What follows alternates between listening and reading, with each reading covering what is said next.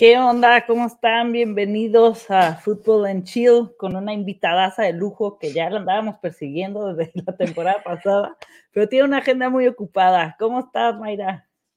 ¿Qué tal? Un gusto estar con ustedes aquí en Fútbol en Chill. La verdad es que qué padre tu nombre, ¿eh? Me encanta, me fascina. Lo estaba leyendo y dije, oh, that is so cool. Es muy, muy al, al fútbol americano. Y la verdad, discúlpame que hasta después de la temporada tuve la oportunidad de contestarte, pero qué gusto estar aquí contigo. No, un placer tenerte por aquí, Mayra.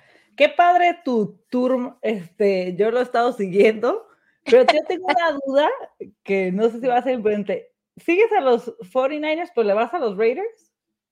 Crecí como aficionada de los Raiders, correcto. Crecí ¿Y tu corazón Raiders, está dividido? Mi corazón tiene lugar para 32 equipos a este momento, en este momento. Fíjate que muchas personas me dicen y les digo, es que hay, hay, una parte de ti que cuando tú ya te conviertes en profesional de, estos, de los medios de comunicación, cuando tu trabajo ya es cubrir a los 32 equipos, dejas de ser aficionada. Y yo sé que dices, pero ¿cómo? Hay un rol para el aficionado y hay un rol para el analista, hay un rol para el comentarista, hay un rol para la persona que se dedica a cubrir los, los, los, los números, o sea, todo lo, lo analítico. Y cuando tú te conviertes en profesional, dejas a un lado el fanatismo. Y te lo cuento rapidito. Cuando yo fui a ver los Raiders la temporada pasada, iba como aficionada. Entonces yo me puse la camisa, me, me vestí de, de, plata y negro, iba con mi familia, era el primer partido de los Raiders en el Allegiant Stadium. Bueno, qué experiencia, decía yo, volver con mi familia. Era el segundo cuarto y volteo y le digo a mi familia, wow, Lamar Jackson es muy bueno. Casi me cuelgan, casi me, me arrojan, casi me arrojan por las gradas. Y en ese momento dije, ups, calla Mayra, calla, calla, porque el aficionado no va a decir en ese momento que Lamar Jackson sigue siendo bueno. El aficionado no va a estar viendo lo bueno de los Baltimore Ravens o del equipo rival. El aficionado se dedica a apoyar a su equipo, pierda o gane. El aficionado es de que el mejor equipo es el equipo al que tú estás apoyando durante esos cuatro cuartos y sigues con la esperanza de que estén al frente, de que al término de ese partido tu equipo gane. Y yo ya no tengo esas expectativas, yo ya no tengo esa ilusión. Yo estoy viendo lo mejor del partido porque a esta es una de las cosas que yo me dedico. Siempre les he dicho, yo no voy a tirar tierra aquí o allá, yo voy a ver por qué gana, quién hizo el buen trabajo para ganar el partido. Y, y, no hay más. sí, qué, qué, difícil, ¿no? Porque al final, digo, yo no he tenido esa, esa parte, yo soy patriota de corazón, pero nunca he tenido esa rivalidad con un equipo que diga, no, los odio, porque pasa, ¿no? O sea, yo, yo, lo tuve. mucho el deporte. Fíjate que yo lo tuve en su momento como aficionada. Yo decía, a mí no, un Kansas City Chiefs, no te me presentes. Los 49ers no los quiero ver. Ahora los amo.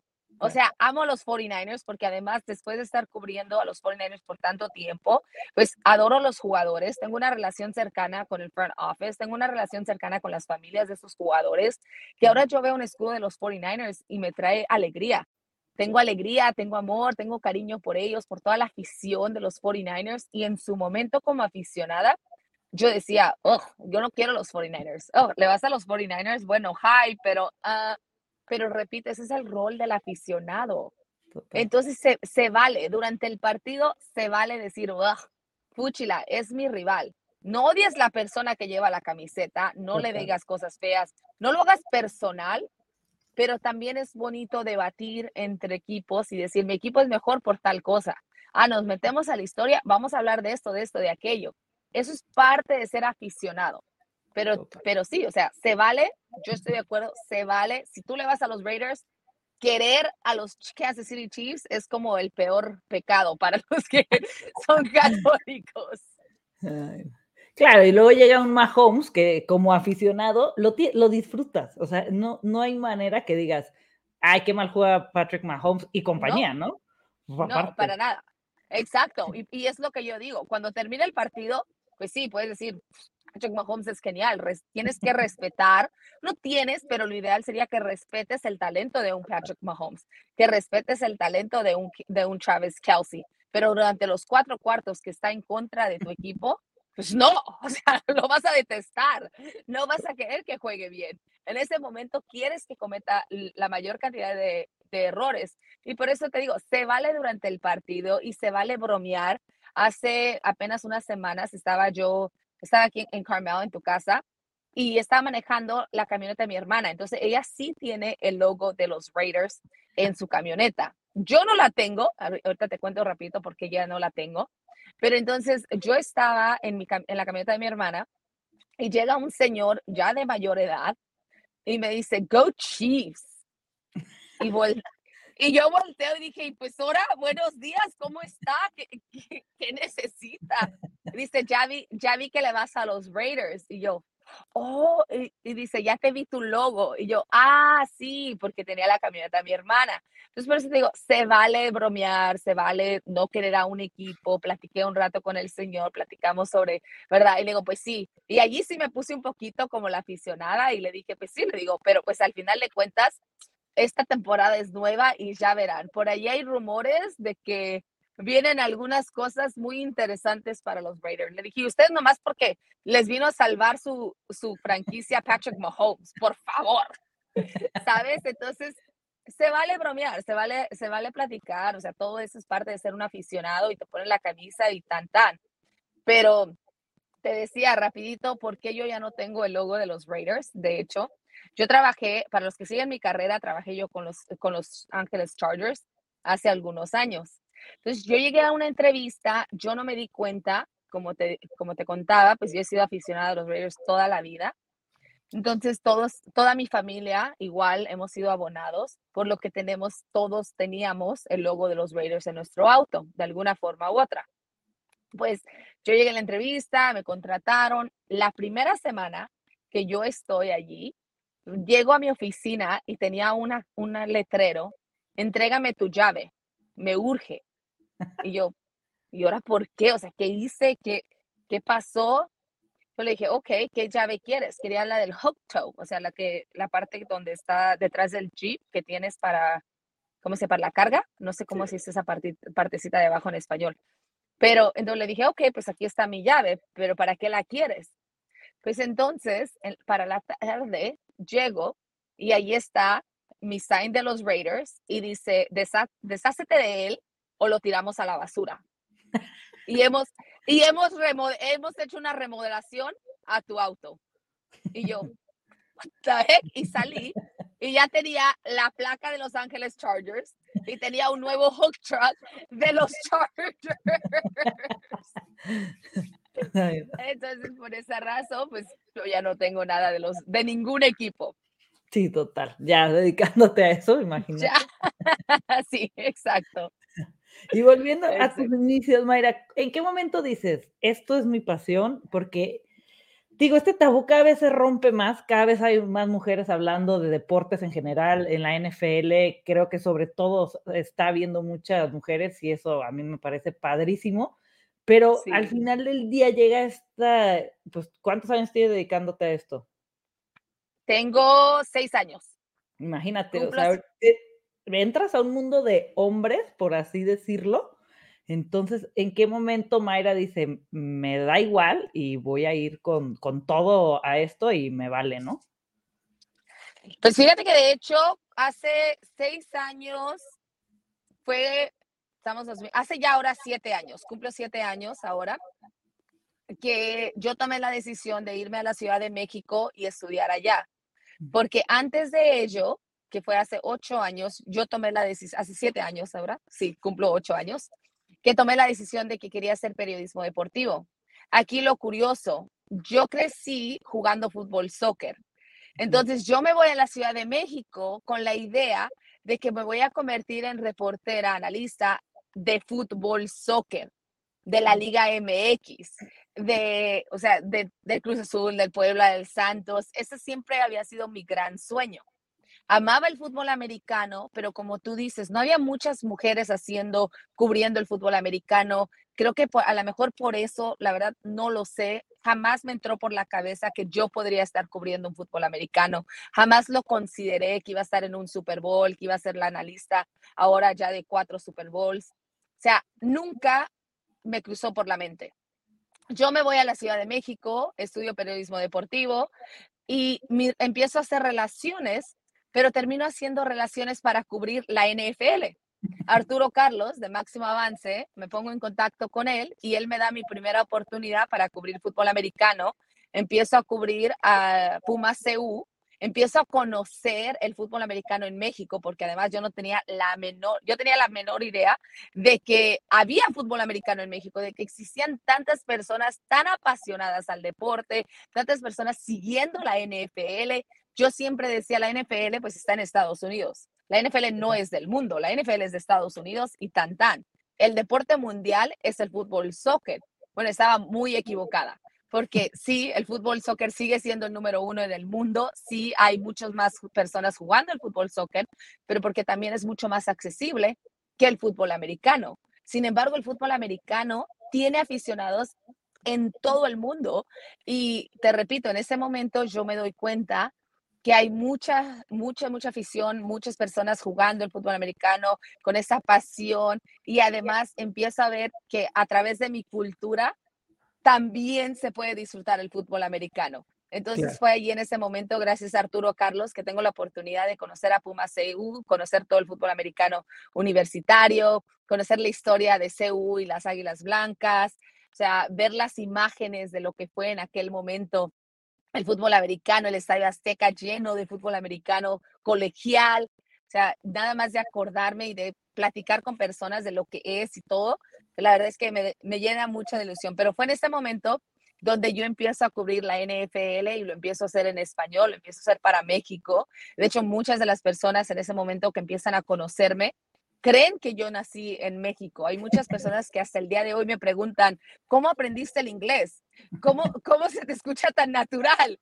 Y pues es porque yo nací en Estados Unidos, pero empecé mi carrera en México. Ah, qué padre. Qué padre que se abrió esa oportunidad y, hasta dónde ha llegado, ¿no? Exactamente. Sí, es una oportunidad que la verdad lo, veo ahora y digo, qué curioso pensar que en ese momento llegué a una oficina, o sea, me senté, no, sabía, no conocía nada de Máximo Avance, no conocía de fútbol americano en México y termino pues allí siendo ahora sí que el escalón para todo lo que he logrado hasta el momento, el poder participar con el equipo de los, de los Chargers, el poder ayudarles a ellos a conocer la cultura a través del fútbol americano en México, la oportunidad de estar con los 49ers, de convertirme en la primera latina en ser parte de un equipo de broadcast para los 49ers. Ese tipo de cosas, digo, wow, o sea, sí, a veces sí me tengo que como pellizcar y decir, si eres tú, tú lo has hecho. Y la verdad es que es gracias a todas las personas que me siguen al día al día, que me siguen, que crees, o sea, me ayudan a crecer las redes sociales, gracias a ti, gracias a, a todas, toda, toda la afición de la NFL. No, hombre, felicidades a ti por esa carrera que llevas y lo que falta, ¿no? Y aparte yo creo que lo más bonito es poder, o sea, que tu trabajo lo disfrutes tanto y te apasione tanto porque pues entregas el triple, ¿no? Es, no estás con el de, ah, ya, ¿qué voy a salir? Y, y, no, es como de quiero más, quiero más y aparte el americano, si tiene algo y creo que es algo por lo que nos apasiona el fútbol americano, es que no puedes saber qué va a pasar. Y, y cuando crees que ya te sorprendieron, te dicen, tómala, ¿no? Ahí te va y te explota la cabeza y mira la agencia libre esta temporada, es una locura. O sea, yo de verdad... Ha sido... ya no te puedes meter a bañar porque explota en las redes sociales, ¿no? Sí. ha sido la verdad una, una, locura, como lo dices, no, o sea, cosas que no pensabas, por ejemplo, lo de Deshaun Watson llegar a los Browns, se decía que los Browns ya no estaban ni siquiera interesados, sale la nota de Baker Mayfield y al final terminan siendo los Browns los que adquieren adquieren a Deshaun Watson, o sea, la verdad es que la agencia libre está por todas partes. Hemos estado esperando qué sucede con Jimmy G. Se despide de los 49ers en ese último conferencia de prensa, pero sabemos que ahora ya los despidos pues pueden durar hasta 40 días y regresan de inmediato. entonces, la verdad es que te quedas así como, wow, ¿qué está pasando? Pero yo sí, yo sí me voy a retirar, entonces después de hoy, después precisamente de estar contigo el día de hoy, yo me voy de vacaciones y voy a apagar el celular por lo menos una semana para alejarme un poquito. Estaré en Costa Rica y estoy muy contenta de, de, poder hacerlo, porque como lo dices, sí, tienes que amar lo que haces para poder hacerlo. Eso no hay duda. Son horas largas. Estuve platicando hace unas semanas con una joven que también está interesado en hacer esta carrera, en desarrollar la profesión y me dice, oye, pero tengo 25 años, no sé si es demasiado tarde. Le dije, yo comencé a los 27 años. A los 27 años tomé la decisión de que esta era la carrera que quería hacer. Esto fue después de viajar por todo el mundo, de hacer travesura y media, y fue cuando dije, ok, esto es lo que quiero hacer. Yo tenía en aquel momento 27 años y no me arrepiento de ello, porque en ese momento me sentía que tenía 15 años, ahora me siento como que tengo 20 quizá. Pero como le dices, tienes que amar, tienes que en realidad amar, dedicarte y estar al 100% comprometida con no disfrutar el partido, pero disfrutar, reportar sobre el partido. Disfrutar el hecho de tomar lo que está sucediendo en el partido para explicárselo a las personas que te están siguiendo y las personas que esperan esa información. ¿Nunca te ha pasado en, tu tipo de carrera que te gane la emoción, así como los directores técnicos del fútbol de que son súper serios y de repente llega un gol que no esperaban y salen corriendo por todo el campo?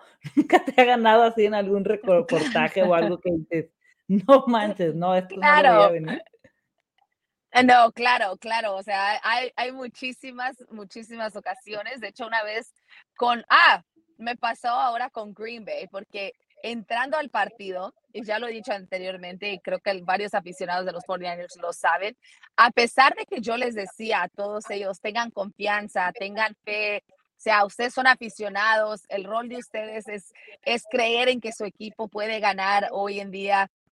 Yo iba entrando al estadio con un colega y el colega voltea y me dice, oye, tienen que perder los 49ers hoy, ¿verdad? Y yo así, sí, solo que pasa alguna locura, no sé, que haya una, alguna, algún bloqueo de patada, algo, o sea, pero algo así le dije, porque los 49ers no tienen con qué ganarle a los, a los Green Bay Packers. Esa es la realidad. Entonces, pues sí, sí es el peor equipo de equipos especiales, el de, los, el de Green Bay. Le dije, pues sí, le dije, por eso te digo, es la única forma de que ganen los 49ers. Y justo así fue. Entonces, cuando sucede eso, todos, o sea, todos los beat reporters de los 49ers, así de, ¿what? O sea, pero en cabina, estamos todos dentro del cuadro, así de, ¿what? ¿Qué? Entonces, sí, sí, sí te emocionas, y es así como, oh, jeez. Y como te digo, pasas tanto tiempo con estos jóvenes que ya no los ves como los 49ers, ya lo ves como George, ya lo ves como Jimmy, ya lo ves como Tivo. O sea, ya, ya son personas, ya estás pensando, en la reacción del papá, de la mamá, de las parejas. entonces, ya más allá de que quieres que los 49ers ganes, ganen, quieres que le vaya bien a tal jugador. Quieres, que tal, quieres ver a tal familia después del partido celebrando y no llorando, no tristes, no tratando de animar al jugador, a la, a, la persona que está portando ese uniforme. Pero sí, o sí, sí, nos gana. Es la realidad, porque como dices, a final de cuentas, la razón de que estamos haciendo el trabajo es porque comenzamos amando el deporte. Totalmente. Y, y sí, ahí justo lo que decías de los jugadores, a mí en lo personal veo, veo a los 49ers y alguien, como que cada temporada hay un jugador que te, te atrapa, sea de tu equipo o no. A mí me pasó este año con Divo. A mí verlo salir con la grabadora, con la música y con ese ambiente y esa actitud, con ese partido contra los Cowboys que va y le dice a, Shanahan, dame la pelota, no sé qué voy a hacer. Y va y mete el touchdown. O sea, esa actitud de jugador a mí me volvió lo que aparte amo el fantasy fútbol. Entonces tenía muchos divos y fue como, wow, o sea, es una locura lo que está haciendo este, este chavo y, y, marcó mucho. O sea, había gente que decía, es que quiero que gane Divo, me da igual los Niners, o sea, quiero que gane Divo, o sea, se merece estar ahí, ¿sabes? Sí, quieres seguir viéndolo, quieres, quieres seguir viendo lo que está haciendo y además ver cómo te vamos a sorprender.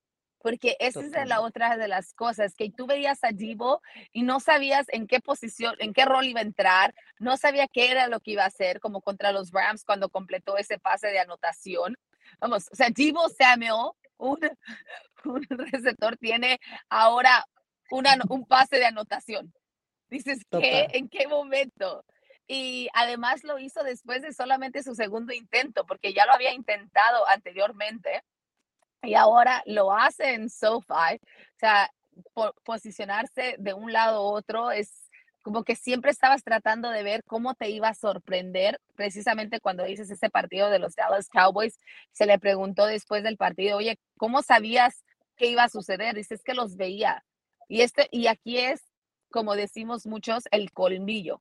No tanto, no tanto el ser un jugador de fútbol americano, el conocer tus rutas, el saber qué es lo que tienes que hacer, pero el colmillo del jugador, la experiencia, el conocimiento. Él decía que él había visto que toda la línea se apresuraba para querer detenerlo, en específicamente dos jugadores. Dice, entonces, el momento que ellos se apresuraban, yo veía que sí, me tapaban de un lado, pero hacer el recorte ya estaban tan comprometidos que me iban a dejar el espacio libre.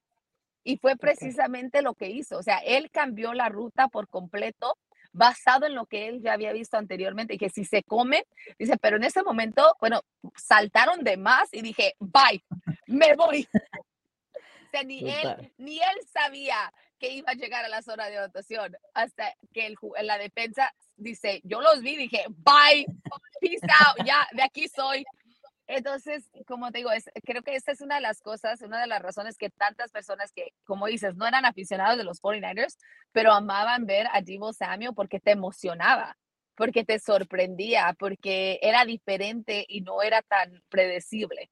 Entonces, como dices, ahora hablando, hablando de lo que te decía de ser aficionada o no, de haber visto a Divo y como tú decías que toda la gente lo quería ver triunfar, a mí me tocó grabar y ver el momento en que él va camino al vestidor, que se ah, cae y empieza a llorar, o sea, de, oh my goodness, el video es tan corto porque me dolió, porque dije, no puedo seguir grabando.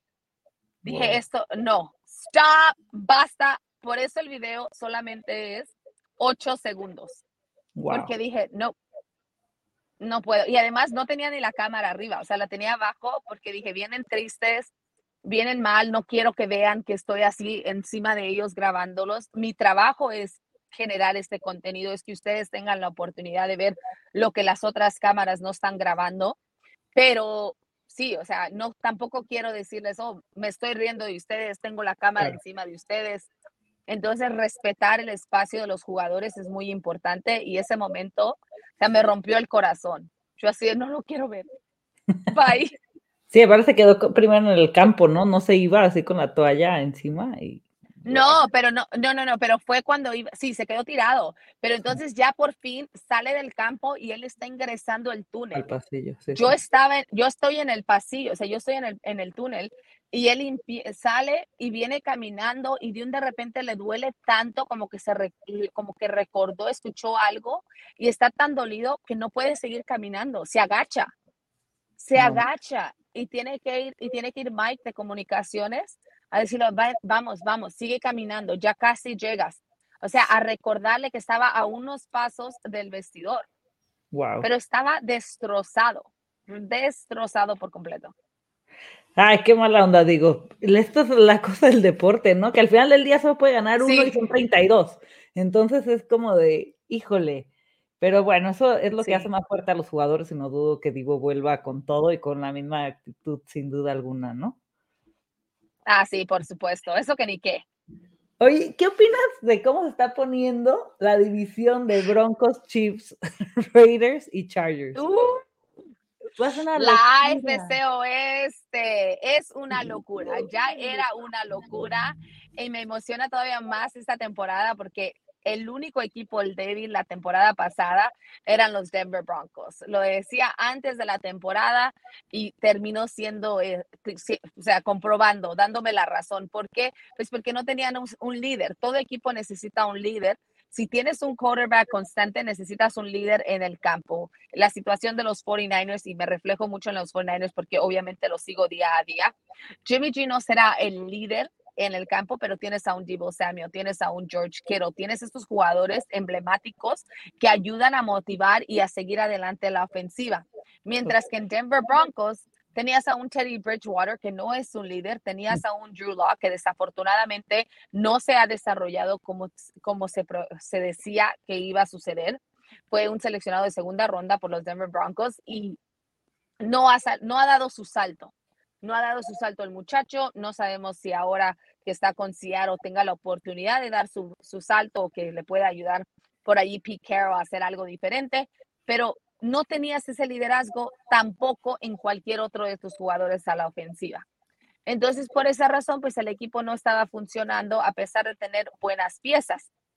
Entonces, ahora llega Russell Wilson y dices, wow, cuidado, porque era lo que necesitabas para que todo lo demás funcionara. Y además hubo otros jugadores que también llegaron, llegaron a los Denver Broncos, se están fortaleciendo muchísimo todavía está el draft por venir y pues, los Raiders, la llegada de Devontae Adams era lo que hacía falta. Eso y fortalecer la línea ofensiva, porque si no fortalecen la línea ofensiva, ¿de qué sirve que tengas a quien lanzarle si tu quarterback no va a tener el tiempo para llegar la, la bola? Aunque pues la temporada pasada ya vimos que Derek Carr podía lanzarle al receptor, pero necesitaba el receptor allí. Antes de que sucediera el incidente de Henry Ruggs, ya habían tenido esa conexión, ya los Raiders cambiaban de vista, ya decías, bueno, ahí sí, la aficionada en mí de los Raiders decía, se van hasta el Super Bowl. Pero no sucedió. Entonces, es, ese tipo de cosas. Por supuesto, los Chargers, sea, la llegada de Justin Herbert fue, la, fue el boleto de lotería, fue la moneda de oro, llámalo como le quieras llamar. La llegada de Justin Herbert a los Chargers fue como anillo al dedo. Total. Impresionante lo que hace este muchacho. Ahora mantienen a Mike Williams, también otra de las armas que tenían que mantener. Y luego a la defensa, Khalil Mack. Khalil Mack, sí. Khalil Mack y Joey Bosa. Por eso insisto, si los Raiders no protegen, no hacen algo para esa línea ofensiva, olvídate. Khalil, Khalil Mack y Derek Carr se van a reunir mucho cuando jueguen contra Los Ángeles. va, a haber, va a haber una reunión muy significativa para este fan. Qué locura.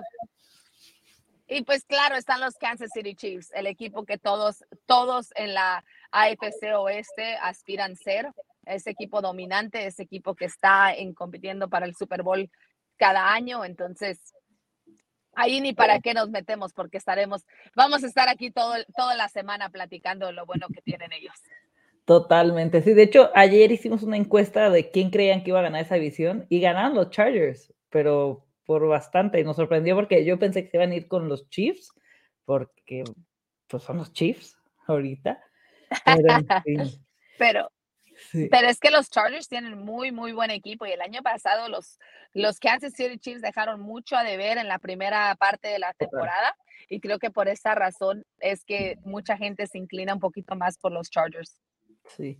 Y antes de despedirte, Mayra, ¿cuál es tu predicción, una predicción loca que podrías tener para este 2022? Yo tengo dos, para que más o menos por donde te puedas ir, que los Jets llegan a playoffs esta temporada. Eso es y que Jerry Judy será top 15 esta temporada. Son las dos que ahí llevo. Deben de ser locas, pues no puedo decir que ganan, llegan los Chiefs al Super Bowl, cosas así.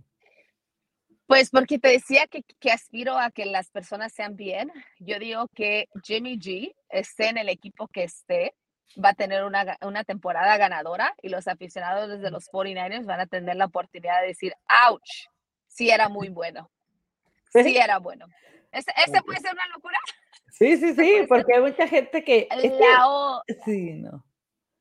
Sí, sí, o sea, mucha gente no se tiene muy, muy No lo quiere, mucha gente, mucha gente lo ama y mucha gente dice que por guapo está ahí, pero pues no creo, ¿verdad?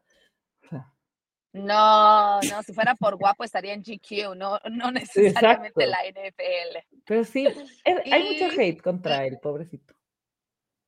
Sí, Sí, yo, no, créeme, lo, lo, viví de primera mano, lo viví de primera mano.